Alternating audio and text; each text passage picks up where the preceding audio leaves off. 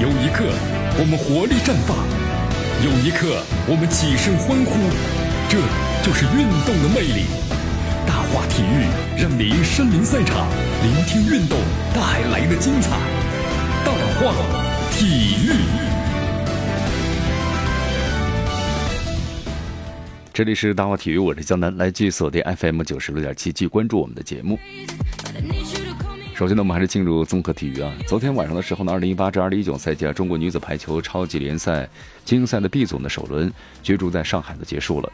上海的光明优贝啊，在强强对话中的三比二险胜了劲敌江苏中天的钢铁。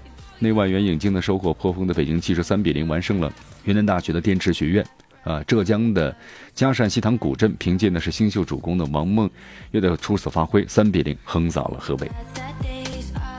好，在昨天的二零一八冠中冠的比赛继续进行，塞塞尔比呢对阵罗伯逊的比赛中啊，世界第一呢打出了一杆的一百四十七的满分杆啊，就是咱们打这个斯诺克的时候台球啊，他是一杆呢全部全扫完了啊，不是说一杆全部打完，而是一个人呢就是连续打杆，然后呢全部的把球都打进去了。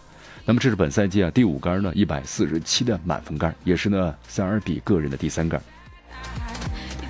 二零一八世界羽联的世界巡回赛呢，福州中国公开赛结束了第二轮，中国队啊有多人是晋级八强，石宇奇呢和陈龙都是呢直落两局是进入呢男单的八强，何冰娇和陈雨菲啊都是呢逆转的赢球闯入了女单的八强，男双和混双中国队啊各有三队呢组合晋级，女双呢仅存下一对组合，就是陈清晨和贾一凡，啊，呃，但是也非常的遗憾，最后的话呢是零比二，这个被击败而出局。好，继续锁定和关注江南为大家所带来的大话体育，报道体坛风云，回顾经典赛事，展示明星风采，最全面、最及时、最火爆，尽在大话体育。这里是大话体育，我是江南，来继续锁定 FM 九十六点七七，关注我们的节目。好，上港队呢已经获得了提前一轮啊中国二零一八中超联赛的今年的冠军了。呃，其实咱们话说回来吧，这个结果呢是迟早的事儿。为什么呀？从整个赛季来看的话，上港发挥呢很稳定，拿到冠军。咱们说了一句一个成语吧，实至名归。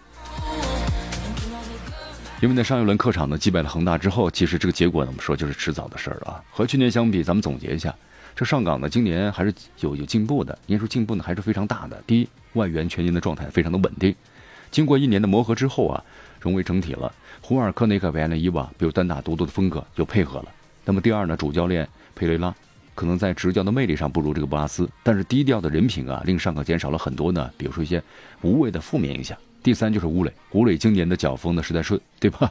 你看在这个和恒大的比赛之中呢，呃，你看一一一直在不断的进球，同时到现在为止的话，你二十七个进球已经打破了李金羽呢创造的中超本土球员的失手记录。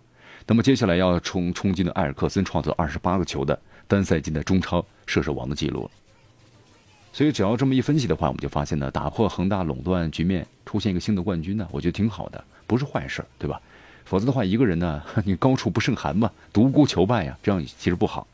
但上港背后的根宝模式啊，是大家呢所讨论，包括足球人应该反思的问题。徐根宝、徐指导啊，你看这么多年了，十八年时间呢，从零一年开始在崇明岛青训十八载啊。从国脚的出产率来看的话呢，硕果累累。吴磊这批球员呢，是徐根宝当初呢是代表上海呢那二零零九年全运会冠军那批人，也是目前上港阵中的本土球王的终极框架。呃，没有徐根宝当初那种的倾家荡产的真投入，真的，你要建个基地，火车就大规模投入啊。你看当时那个徐根宝徐指导接受采访时，就咱印象最深刻了，就拉投资啊，平常不喝酒的，但为了投资也豁出去了，年纪那么大了还就喝酒啊。所以说，真的没有徐指导这种呢十年磨一剑的匠心，没有那根宝体系的专业，这种经营的打造模式，中国足球眼下的很多所谓的青训呢，是不可能真正出优秀人才。但是话说回来了，你看根宝模式的单独成功呢，恰恰也是中国足球的悲哀啊！江南为什么要这么说？因为过去十多年呢，为什么这么大的中国只有徐根宝一家的青训挺成功的？是不是？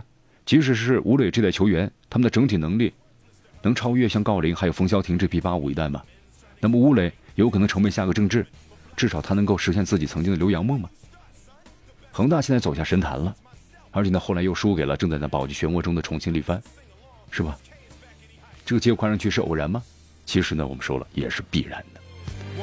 从技战术上来谈的话，这场比赛意义呢都不大了，因为呢，他其实和这个上港队在败落之后啊，心态就有很大的变化了。恒大如何更新换代，并不是眼下呢能够解决的问题。但是恒大呢这场呢输球令之后啊，最后一轮之前的保级形势，变为中超历史上可以说最复杂和最混乱的一次了。呃，我们来看一下啊，在本轮过后的话呀，泰达、力帆还有亚泰以及大连同积三十二分。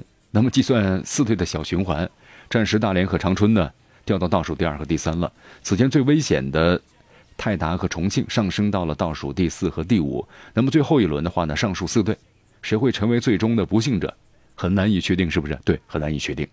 毕竟啊，最后一轮战罢呢，不排除这四队呢同积三十三分。大连的末场的主场和泰达的对决，可能成为呢最受外界的关注的一战了。呃，恒大在末轮主场呢对泰达一战呢，将再次扮演是保级判官的角色，所以今年呢挺有意思。今年呢中超结束一个 最颠覆性的一个赛季啊，如何收官？其实这些问题啊，咱们分析半天，周日就见分晓了。好，咱们来说一下上港队当中的这个吴磊哈，吴磊挺有意思的啊，吴磊，我觉得这孩子呢话不多。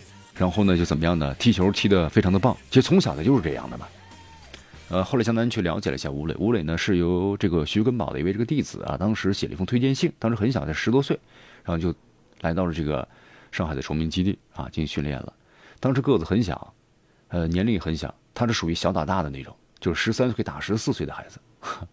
当时有的大孩子要把他挤走，就说在比赛中啊来碰碰他、撞撞他呀，让他能受点气。但是没想到这孩子啊，三绕两不让就把对方给绕过去了，而且呢还能够进球，就发现这孩子真是不得了啊！在零六年的时候呢，崇明岛根宝的基地中乙联赛上海队最后一个主场，一位球迷啊随口就报出了几个上场球员的名字。那一年呢，这一年呢，一九九九年，呃，不，一九九九年九一年出生，吴磊还不到十五岁，但是呢，十五岁的时候他就开始踢乙级联赛了。江南看了一下那个时候拍的照片啊，十不到十五岁，十四岁多一点儿。那个时候的吴磊看起来呢稚气未脱，就是个小孩儿啊，挺有意思的，非常的眉清目秀。江南记得也曾经当时有这么一个新闻嘛，就是零零年六月份的时候呢，根宝基地开工建设，一个月之后啊，第一批精挑细选，当时是九十多名这个孩子们，精英呢聚集在根宝基地了。徐根宝提出啊，缔造中国的曼联。当时重要的老板呢，徐泽宪就问他，投资要讲回报，你准备几年出回报？根宝说十年啊。当年零二年磨剑十年，这是一个半成品。现在我全心投入，要再磨十年剑。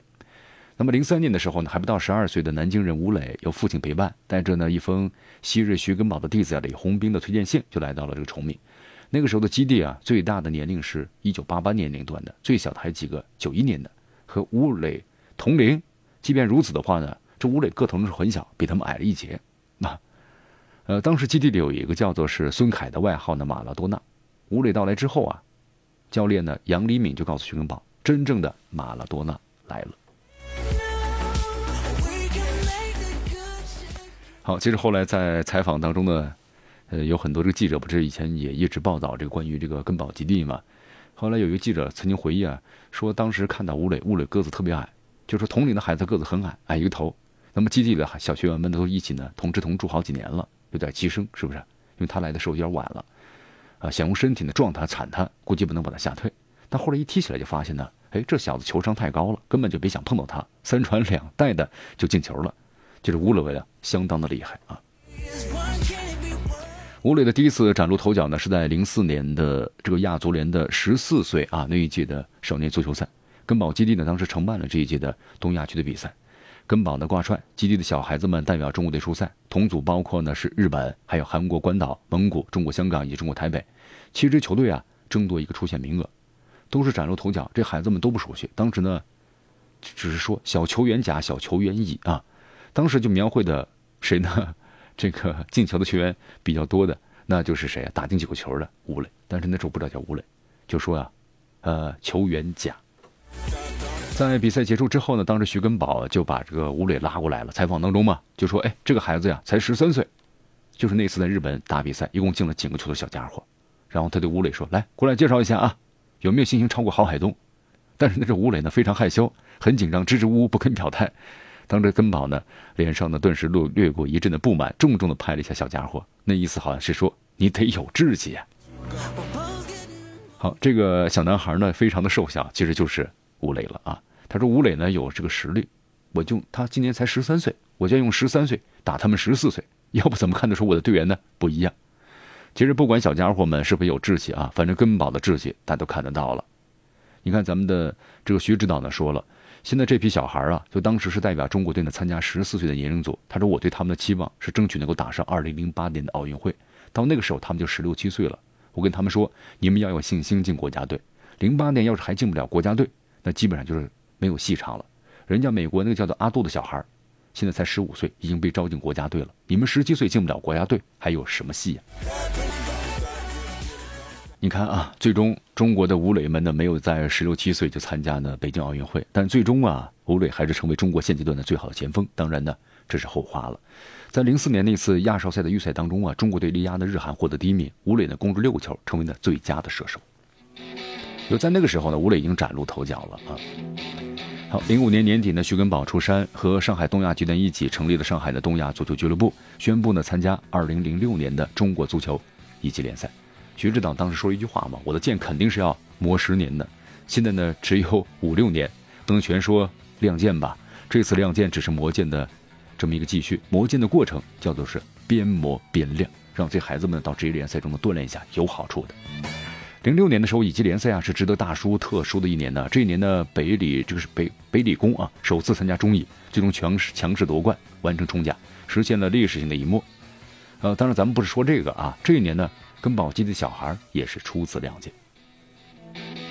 参加2006年乙级联赛的上海东亚队，年龄最大的是一九八八年出生的朱峥嵘，不到十八岁。全队只有一个一九八八年出生的，更多的是八九年、九零年、九二年。那么现在来看的话呢，其实这些很人很多都成为中超冠军的元老了，比如严俊凌啊，是不是？吴磊、吕文君、蔡慧康、王思超，恰好在击败恒大的天王山之战中啊，吴严俊凌把守球门，另外四个人呢是各入一球。好，这支球队当中呢，还有效力于呢申花的曹云定，还有李运秋，效力于呢华夏幸福的姜志鹏，效力于呢江苏苏宁的顾超，还有广州恒大的张琳鹏等等。吴磊这一年呢十四岁啊，身高只有一米五二，体重呢四十三公斤，所以当时呢他是中超这个中中国联赛里啊可以说是最年轻的出场者吧。其实当地很多球迷就说了，那个小孩叫吴磊，别跟他人小，球踢得特别棒，我们都挺喜欢他的。虽然呢，根宝呢无数次的把这个孩子吴磊呢当做是中国未来最好的球星，但是吴磊真正上场的场面呢亮相的不多。当吴磊上场的时候呢，场下球迷们发出了会心的笑声，因为他和对方高大中后卫放在一起啊，吴磊实在是太小了，人又瘦，脚也细，实在怎么看呢都不像这个球员。不过吴磊呢用。用训训用表现征服了大家，虽然很少拿到球，但只要一拿到球的话呢，就能制造意想不到的威胁，啊，几个杂耍般的过人，迅速赢得了一片喝彩。吃过晚饭的时候呢，吴磊瘦小的身影呢和几名高大球员就出现在了根宝基地著名的十年纪念台阶前。吃完饭来这里坐坐是队员们的习惯。吴磊当时说过一句话嘛：“我现在只想快点长大，长高一些。”好，其实呢，在很多媒体记者呀回忆这段时光的时候呢，吴磊内心当时是很痛苦的。为什么呀？因为对吴磊的使用嘛，这一生呢是此起彼伏。比较尖锐的声音就是，说第一年踢踢这个伊乙啊，包括法国教练像克劳德·鲁伊兹很少用他。那么球场之外的话呢，很多人向根宝发难，让这么小的孩子上场的话，个头到别人的腰上，怎么比赛？你给个说服的理由啊。所以有的时候呢，真的是要坚持啊。我们说千里马常有，但是伯乐不常有。所以说，根宝呢付出的努力是巨大的，要不断的向教练和弟子们做工作，消除大家的意见。是金子总会呢怎么样呢？闪亮。好，吴磊最后的表现咱们就不再多说了。中国最好的前锋。这里是江南为大家所带来的大话体育，今天节目到此结束，我是江南，咱们明天见。